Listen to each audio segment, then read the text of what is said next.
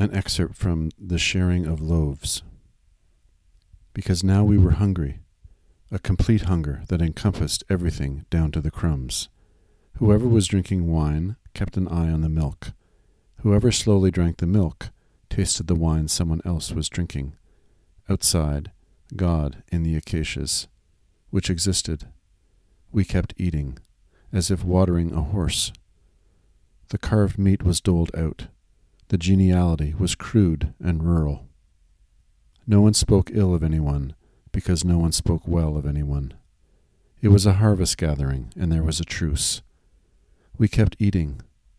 Like a horde of living beings, we gradually covered the earth, busy like people who plow for their existence, and plant and harvest, and kill, and live, and die, and eat.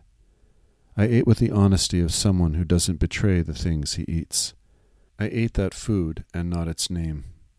Never was God so taken by what he is. The food was saying crudely, happily, austerely, Eat, eat and share. All that belonged to me, it was my Father's table. I ate without tenderness, I ate without the passion of piety, and without offering myself to hope.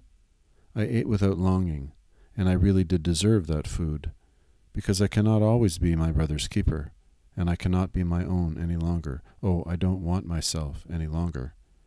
And I don't want to shape life, since existence already exists. It exists like some ground over which we all advance, without a word of love, without a word. But your pleasure understands mine. We are strong and we eat. Bread is love among strangers.